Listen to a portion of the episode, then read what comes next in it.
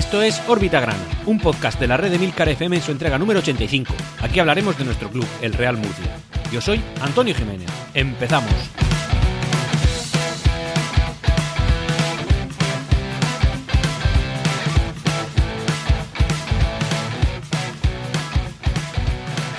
Una jornada de victoria, una jornada que nos hubiera gustado que hubiera llegado unas semanas antes para así por lo menos poder plantar con algo de dignidad cara al final de temporada que, nos, que se nos presenta. Eh, como sabéis, y ya he echado muchas cuentas y creo que después lo podré justificar también en, en el momento de la clasificación, esta victoria llega tarde y casi tendría que ser un milagro lo que tuviera que suceder para que el Real, Murcia, el Real Murcia pudiera acceder a la primera división federación. Así que con una alta probabilidad, desgraciadamente, y la verdad es que de una manera muy resignada lo digo, el año que viene estaremos en segunda división federación. Pese, como digo, a la victoria que esta jornada nuestro, nuestro equipo ha cosechado, digamos que in extremis y con mucha suerte, frente al filial del Cádiz, al Cádiz B.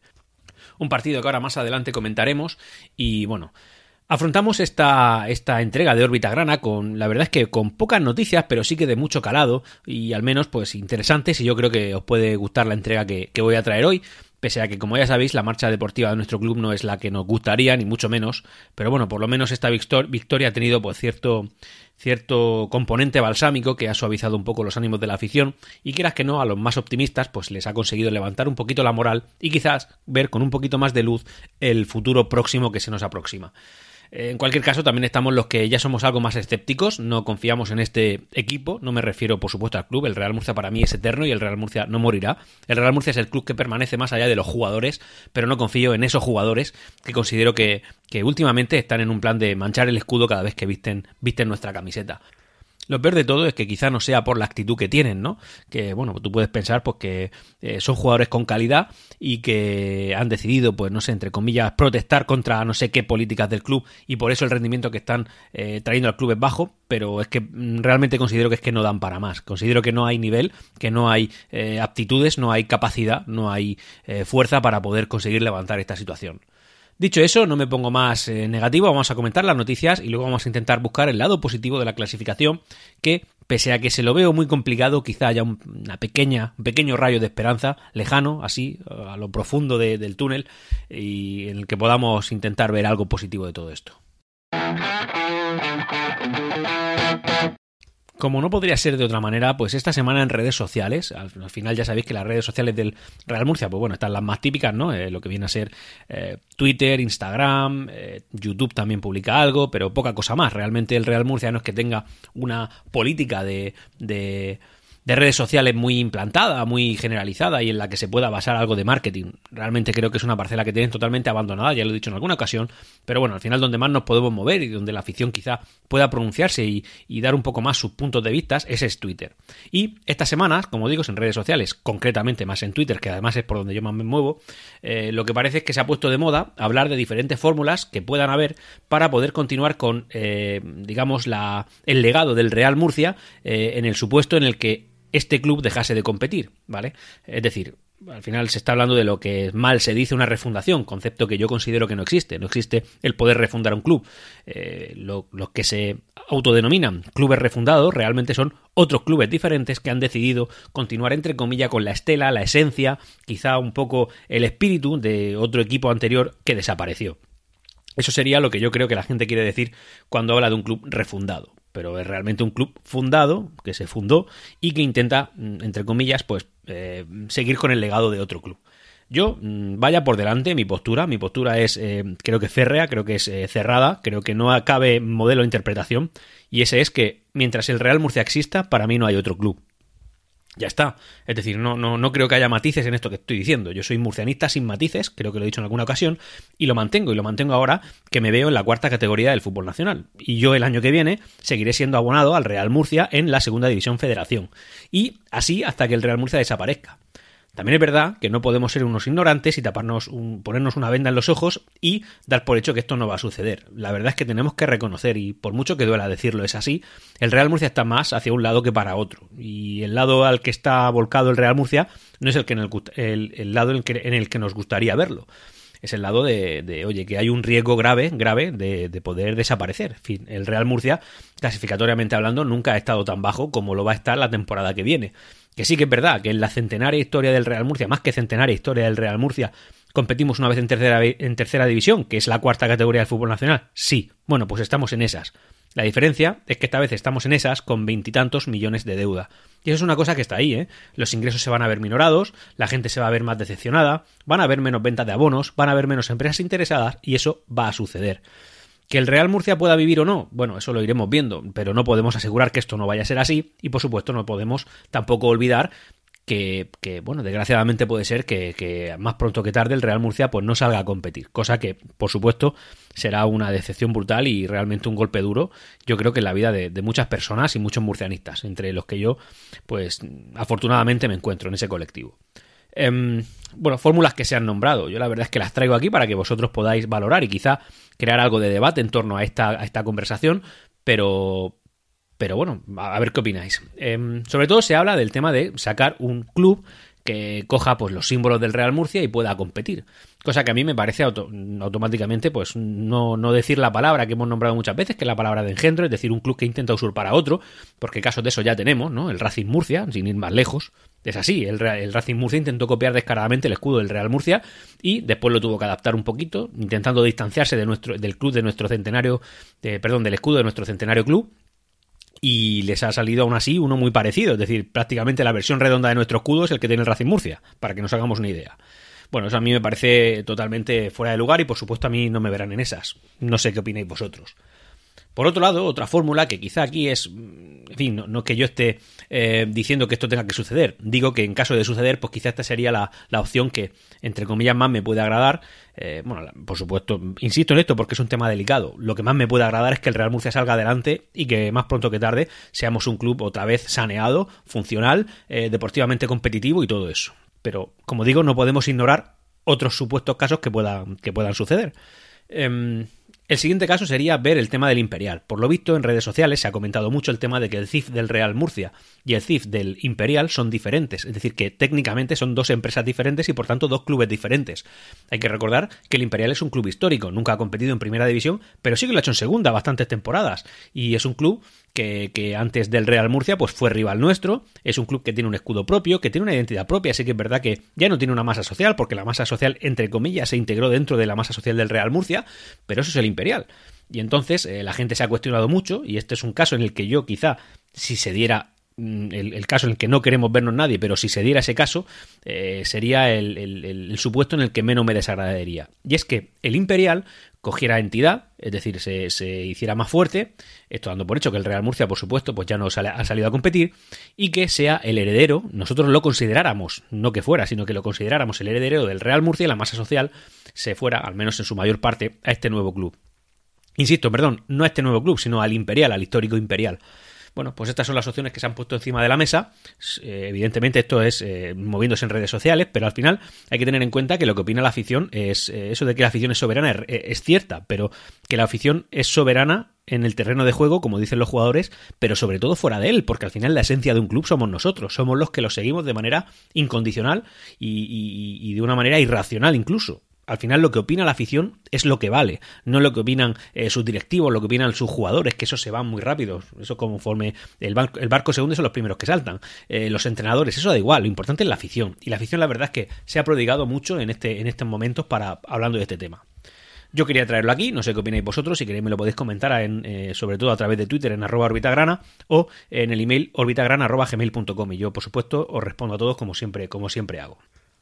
Por otro lado, vuelven a surgir las noticias de Mauricio García de la Vega, porque al final este señor pues, va a ser algo recurrente de aquí hasta que el Real Murcia pueda deshacerse de él o simplemente el Real Murcia acabe disuelto.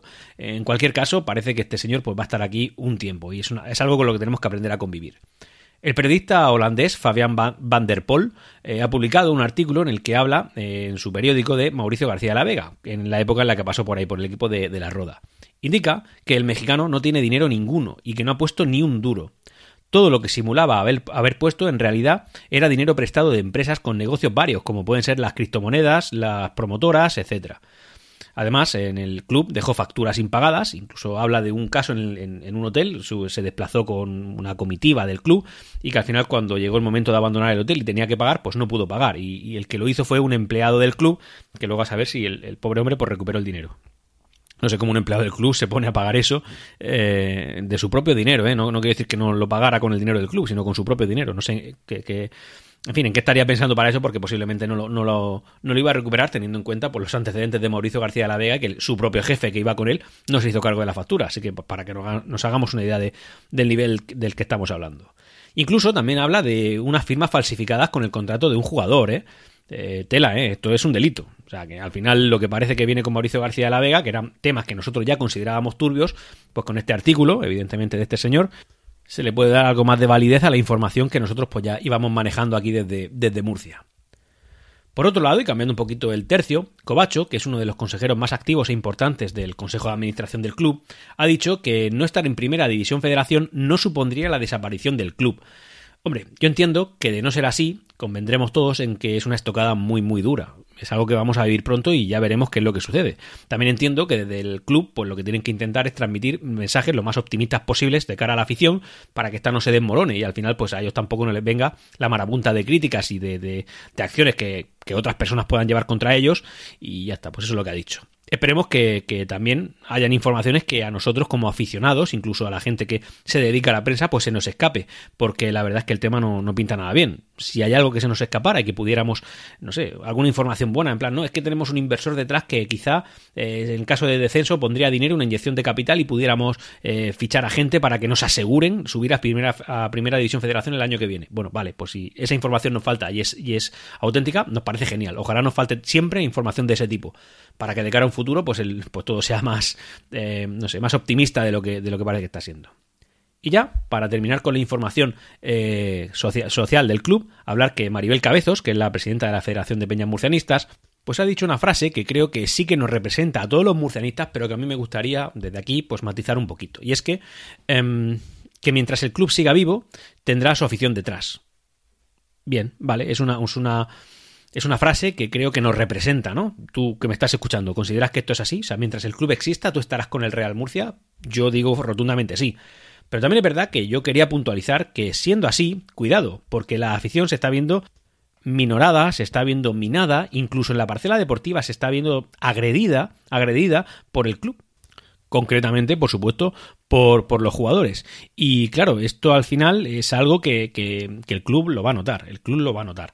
Eh, somos muchos los fieles que seguimos al Real Murcia. Yo he hablado muchas veces del, núcleo duro, pero sí que es verdad que, hay generaciones que conocen a un Real Murcia perdedor. Y es que ya se puede hablar de una generación completa. El Real Murcia mm, está rozando la década en categorías inferiores del fútbol nacional. Y la década es gente que nació cuando el Real Murcia bajó a segunda B y que ya es muy consciente y que no ha vivido otra cosa más que un Real Murcia perdedor. Y lo siento, es así. Un Real Murcia que en lo deportivo es algo que no motiva a nadie, ¿vale? Luego en, las píldoras deportivas, después de la clasificación, comentaré un tema que, la verdad es que me ha llamado mucho la atención, pero que creo que se ajusta mucho a la realidad. Escuchad el podcast completo porque al final creo que os va a interesar lo de la noticia de Italia.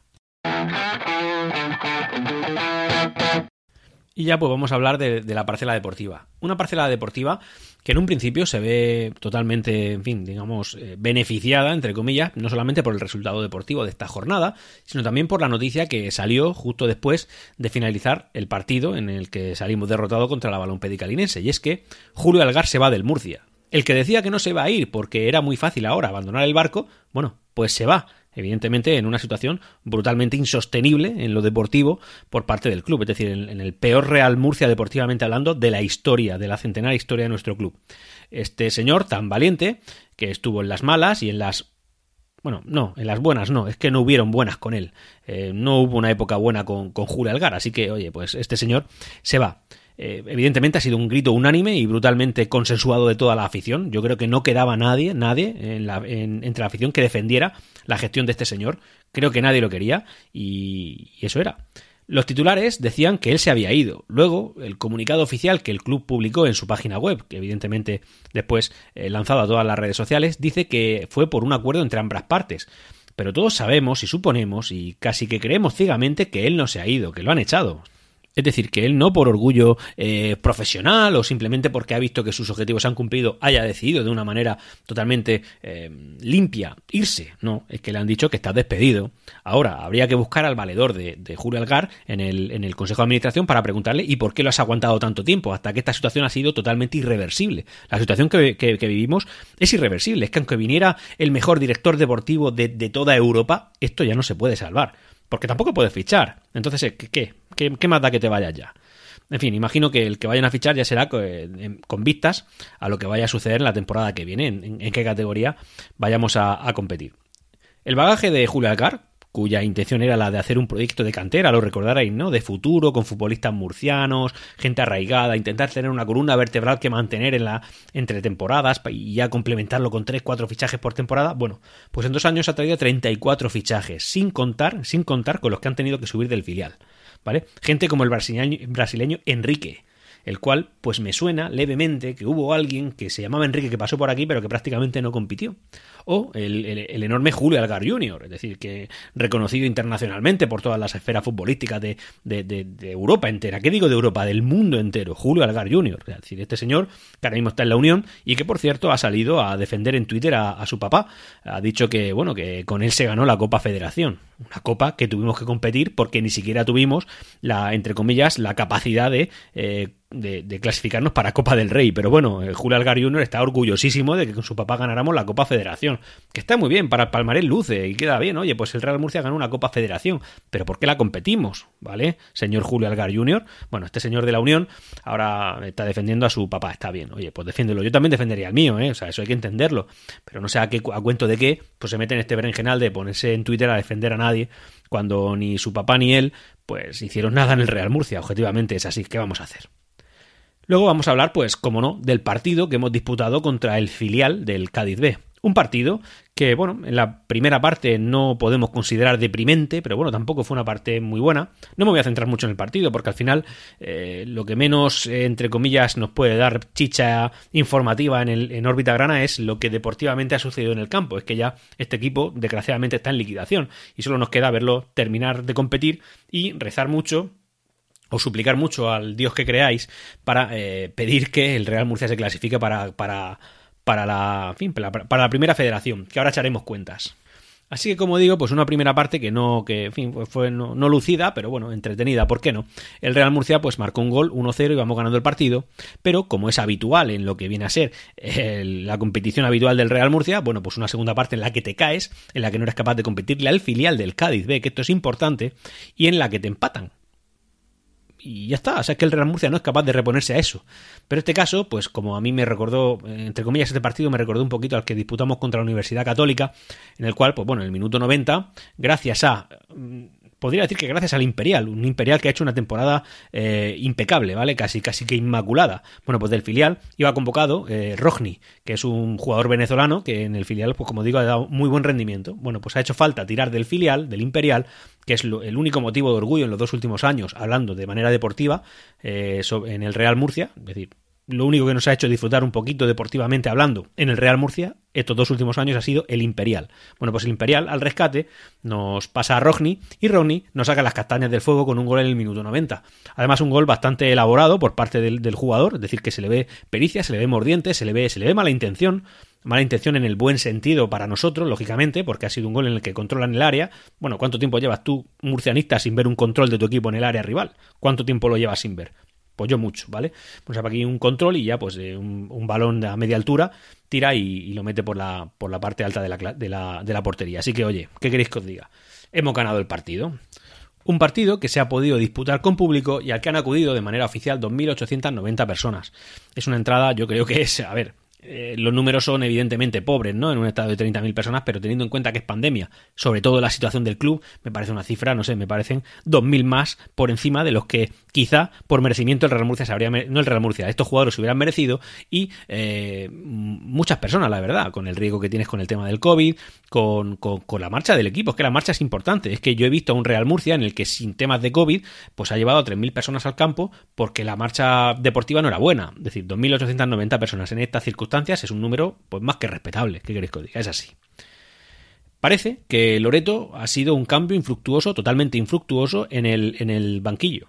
Y digo infructuoso por, por ser benevolente realmente, porque porque eh, desde que está Loreto los números son incluso peores de los que teníamos con Adrián Hernández. Como digo, parece que Adrián Hernández, y además ya lo dije en el órbita gran anterior, parece que la manera, eh, la parcela psicológica del jugador la trabajaba muchísimo, y no, no es que la trabajara muchísimo, es que la trabajaba muy bien, muy bien. Eh, porque creo, ahora creo, viéndolo con perspectiva y con, y con un entrenador después de él, que el rendimiento que Adrián Hernández sacaba esta plantilla era superior al que le está sacando Loreto. Loreto, como he dicho muchas veces, para mí es un, entre comillas, un héroe de la infancia. Creo que es una persona de la que guardo un gran recuerdo, pero es un recuerdo que no está mejorando desde que es entrenador del Real Murcia, ni mucho menos. Y digo no está mejorando por, como digo, por ser tranquilo, por ser suave. Em, porque claramente el rendimiento de la plantilla ha empeorado desde que está él. Es así. Insisto, ya dijo él la semana pasada que el partido contra la Balompédica Linense no era fundamental, ¿no? No era clave, no, no, iba a ser la que iba a definir el devenir del Real Murcia en esta segunda fase. Así que ojalá, ojalá este señor me calle la boca y nos meta en Primera División Federación. Como poco ha dado un paso, ¿vale? Pero como digo, también digo, ahora vamos a echar cuentas. Para ir concluyendo con, la información deportiva, decir que el Real Murcia ha renovado y además ha hecho ficha, ficha profesional a los juveniles Álvaro, Álvaro Hernández y Roberto Salas. Esto siempre son buenas noticias. Son jugadores que vienen de dar un buen rendimiento en su, en su parte del club, ¿no? En este caso en los juveniles, y que el Real Murcia se lo ha reconocido y que esperemos den un rendimiento, pues iba a decir similar al que están dando ahora la plantilla. No, estoy convencido de que estos jugadores darán mejor rendimiento que la plantilla que tenemos actualmente, igual que Rogney lo ha hecho esta, esta jornada. Y para ir terminando, primera fase del, del, playoff de la, del Imperial, bueno, pues desgraciadamente ha perdido contra, contra el Racing Murcia eh, por 0 a 2. Así que, oye, el Imperial yo creo que tampoco tiene mucha motivación de competir en este, en, esta, en este playoff porque realmente ya tiene asegurada la tercera federación y eh, el poder competir es para intentar acceder a la segunda federación. Categoría en la que con casi, en fin, 95% de probabilidades estará el club senior. Así que el Imperial, pues digamos que ya tiene los deberes hechos. Vamos a hablar de la clasificación. Y es que los de arriba han fallado, entre comillas, ¿vale? Sobre todo el linense. Eh, voy a hablar directamente de la clasificación y ahora vamos a echar cuentas que al final es lo que nos interesa. Nos, da igual quién se vaya a quedar en segunda, quién en primera, lo que nos importa es saber dónde estaremos nosotros. Primer clasificado con 34 puntos, el Sevilla B. Segundo clasificado y también con 34 puntos, el Linense. Tercer clasificado y a 4 puntos, ¿eh? aquí ya hay una brecha importante, el Córdoba. Ojo, ¿eh? el Córdoba tiene 30 puntos. Cuarto clasificado, el Tamaraceite con 28 puntos. Los mismos que nosotros, que vamos quintos, eh, aunque, aunque contra el Tamaraceite no tenemos todavía ningún golaveraje porque no nos hemos enfrentado a ellos. O sea que quizá el cuarto puesto sería el nuestro. Eh, y último clasificado, Cádiz con 23 puntos, que evidentemente ya está fuera de esta pugna, porque nosotros le sacamos 5 y el Linense le saca 11, que sería el, primero que ya subiría. Vamos a echar cuentas nosotros, ¿vale? Para, para, para verlo. Nos quedan por disputar 1, 2, 3, 4 partidos. 4 por 3 son 12 puntos. Nos quedan 12 puntos por disputar. La distancia que el Real Murcia tiene respecto al segundo es de 6 puntos, es decir, la mitad de todos esos puntos. Y tenemos por encima a 3 o 4 equipos, ¿no? Dependiendo del coraveraje que consigamos contra el Tamaraceite, aunque eso no podemos contar con ello. Lo que podemos contar es que el coraveraje general lo tenemos perdido. Por tanto, somos quintos. Bien, tenemos a 4 equipos por encima. ¿Qué es lo que nosotros necesitaríamos? Ojo, ¿eh? Necesitaríamos conseguir una racha de 5 victorias consecutivas, de las cuales ya llevamos una, ¿vale? Por tanto, de 15 puntos, de, de, una racha de 15 puntos ya llevamos 3. Tendríamos que ganar, lógicamente, 4 partidos consecutivos todavía. Además, tendría que darse el caso de que 3, al menos 3, si no 4, lógicamente, al menos 3 de los equipos que están por encima nuestra, y solo son 4, eh, sumaran menos de la mitad de puntos que quedan por disputar. Es decir, que ganaran menos de 1,5 puntos por partido. Es decir, que nosotros sumáramos una media de 3 puntos por partido, lo que queda de final, y que hayan tres equipos, que entre Sevilla B, Linense, Córdoba y Tamaraceite, 3 de 4, que sumaran menos de 1,5 puntos por partido, es decir, menos de la mitad que nosotros. Das cuenta que los números son eh, muy duros, muy duros. Tendríamos que intentar soñar que cuatro equipos, o sea, perdón, sí, sí, cuatro equipos que están justo por encima de nosotros, que están aspirando a no descender una categoría, sumaran menos de la mitad de, puntos que quedan por disputar. Sabéis que eso es muy difícil. Al final alguien lo va a hacer, pero no van a ser tres de cuatro equipos. Podría ser uno, o podrían ser dos como mucho, pero tres es muy raro. Tres es muy raro, ¿vale? Teniendo en cuenta que el colaboraje contra el Sevilla B, por cierto, creo que lo tenemos empatado, aunque el general perdido, y contra el Inense, así a bote pronto, lo tenemos perdido porque el primer partido que hemos disputado contra ellos, pues lo palmamos. Así que los números son muy, muy crudos, son muy difíciles de ver. No son imposibles, al final siempre puede haber algo de luz al final del túnel, pero sí que es verdad que, hablando de matemáticas puras y duras, es muy difícil. Y ya, ya no solamente de matemáticas, sino de, la propia dinámica de la liga. un equipo que gana menos de 1,5 puntos por partido en una liga normal de no sé te iba a decir de segunda o de segunda B pues estarás en la parte baja de la media baja de la clasificación y claro, lógicamente con esos números, pues tú no vas a poder remontar eh, los cinco puntos que te no, perdón, los seis puntos que te separan de los puestos a los que aspiras. Es una pena, pero estos son los números, así que ya vosotros pues tenéis que sacar las conclusiones y valorar si pensáis que esto puede suceder o no. Evidentemente, para un corazón murcianista, que al final lo único que piensa es en su equipo, pues intenta ver la parte positiva, intenta ver los recovecos, los resquicios por los que te pueden meter para intentar llegar a tu objetivo, pero la realidad es otra y nos da de frente y nos golpea en la cara. Y es así, y la realidad es que mm, el año que viene, salvo hecatombe rarísima o incluso que hayan alineaciones indebidas o amaños de partidos, fijaos de, lo que os hablo, os hablo de tretas legales ya, eh, el Real Murcia la, la temporada que viene competirá en Segunda División Federación. Oye, ojalá resulte que tres equipos de esos cuatro que están por encima nuestra resulten corruptos, ¿no? Que hagan amaños de partidos, que se demuestre y que los descalifiquen directamente. Así que nosotros podríamos acceder. Esa es la vía, entre comillas, y no es una broma, ¿vale? Suena, suena un poco cachondeo, porque ya te lo tienes que tomar con un poco de humor, pero sin que sea cachondeo, aunque lo suene, Quizás esa sea la forma más fácil que tenemos de acceder, porque ganar, a ver, para empezar esta plantilla, eh, tú y yo, que somos realistas y que vemos las cosas como, como son, aunque intentamos ver la parte positiva, sabemos que los jugadores no van a ser capaces de ganar 12 de 12. No lo han hecho nunca. Son unos han sido incapaces de sumar, eh, ¿qué te digo yo? 6 de 6. Han sido incapaces, creo yo, incluso si me pongo a calcularlo, de sumar 4 de 6. Hombre, 3 de, 3 de 6 sí lo han hecho, claro, con una victoria que tuvieran y la siguiente derrota, pues sí, pero esta es la plantilla que tenemos, es con lo que tenemos que luchar y tenemos por encima a, a, cuatro equipos más motivados que nosotros con mejores resultados. Y es así, dos de ellos que lo tienen prácticamente hecho, porque están a cuatro puntos del siguiente clasificado. Es decir, que hay una brecha entre el primero y el segundo, que están los dos a 34 puntos, y el tercero que es el Córdoba con 30. Así que yo creo que la suerte está más o menos echada. Yo no creo que el Sevilla B el con la motivación que tienen que tener delante y evidentemente habiendo demostrado que son los dos mejores equipos de este subgrupo, pues vayan ahora a palmar eh, 6 o 7 puntos de 12 cada uno. O sea, yo ya no me lo creo. Y para ir terminando, una pequeña píldora informativa relacionada con nuestro Real Murcia, que nos trae eh, siempre una, números grana, son las efemérides, datos históricos que considero bastante curiosos, y es que el 11 de abril de 1920 el Real Murcia conseguía su primera victoria en el estadio Torre de la Marquesa. rectifico, no su primera eh, victoria en este estadio, sino su primera victoria de la historia. Y fue un triunfo eh, que se tuvo contra el Sporting Club de Alicante por 6 a 0 Mm, ¿Por qué esto es una efeméride? Bueno, pues porque ayer domingo hizo 101 años de este dato. Hace 101 años que nuestro Real Murcia hizo su primera victoria contra el Sporting Club de Alicante. Eh, evidentemente tomando como buena, y así se ha demostrado, la fundación de nuestro club en el año 1919. Y para ir terminando, una pequeña noticia que leí, casi, casi que un pequeño chascarrillo, eh, que además creo que me llamó mucho la atención, no recuerdo ahora mismo dónde, mm, la fuente que me, que me perdone, evidentemente es una fuente de un medio internacional y que no va a escuchar Orbita Grana, pero en cualquier caso ese era el dato. Y es que en Italia está creciendo la preocupación por la, la poca cantidad de gente joven que cada vez se interesa por el fútbol, por su fútbol, por el fútbol de la liga italiana.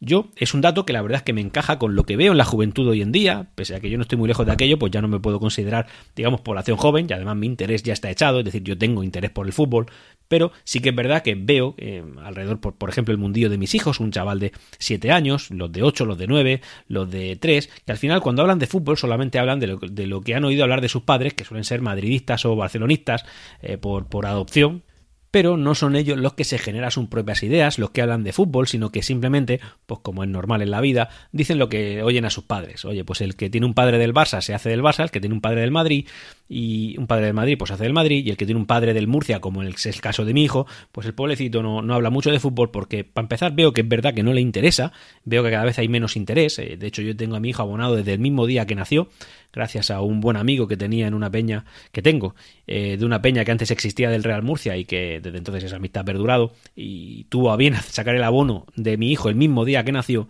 pero es verdad que yo he notado al principio que, el empujón que yo le di al principio con el Real Murcia lo, lo cogió, lo adoptó, mi hijo se considera murcianista, no, no habla del, del, Madrid ni del Barça, no le interesa. Tengo familia que evidentemente le ha dicho hazte de este equipo o hazte del otro, pero al final mi hijo he conseguido que entre comillas se cierre en banda y pese a que pueda gustarle o no un poquito más el fútbol, es verdad que de manera general solamente se interesa por los resultados del Murcia y cada vez menos, porque los resultados no se están dando y al final eh, cuando tú a un chaval de 7 años le estás dando siempre las noticias negativas sobre su club, pues es como un martillo pilón, eso va, eso va dejando una mella y otra mella y otra mella y llega un momento que es verdad que el crío, pues cuando ve que yo estoy viendo el fútbol me pregunta, pero tampoco le suscita mucho interés.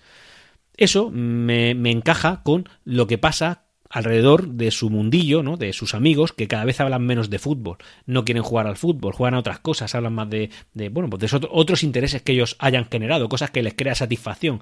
Pero el fútbol tal y como se está concibiendo, ya no solamente por los resultados deportivos que yo aquí traigo del Real Murcia, sino incluso gente que, como digo, puede ser del Barça o del Madrid, porque su padre así se lo ha inculcado, gente que tiene cada vez menos interés, porque el negocio del fútbol yo creo que no está bien montado, sobre todo en nuestro país.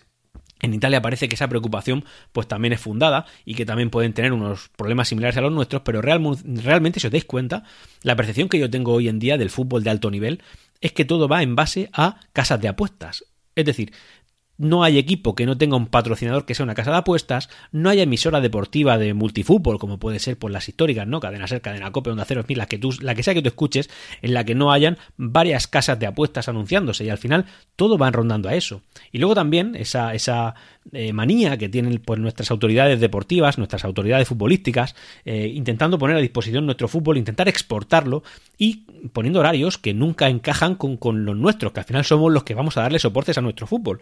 Y por intentar retransmitir un partido de televisión en horarios para que haya otros países que puedan disfrutarlos, pues resulta que a nosotros nos están perjudicando. Y eso al final, quieras que no, pues en el que ya se aficionado cerrado, pues crea cierta desazón, pero al final no te vas a ir.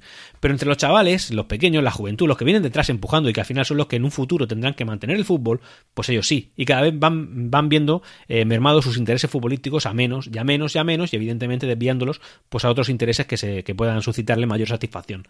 Creo que al final esa noticia que tiene Italia es una noticia que se puede extrapolar, extrapolar, perfectamente a España. De hecho, creo que tenemos el fútbol peor organizado incluso que en Italia y eso es un dato que puede preocupar a las autoridades futbolísticas. Lógicamente, tú que me escuchas y yo que estoy aquí no somos eternos, no, estaremos aquí toda la vida. Pero quizás el fútbol se esté montando de una manera que de aquí a un periodo de X años pues no sea un entretenimiento general ni tan rentable ni tan lucrativo para tanta gente como lo está siendo ahora. El haberlo montado como un fútbol negocio creo que lo está destruyendo con la diferencia de que esto siempre ha sido un dicho, no, eh, al fútbol moderno, eh, esa diferencia de que antes era un dicho y que ya se está convirtiendo en realidad.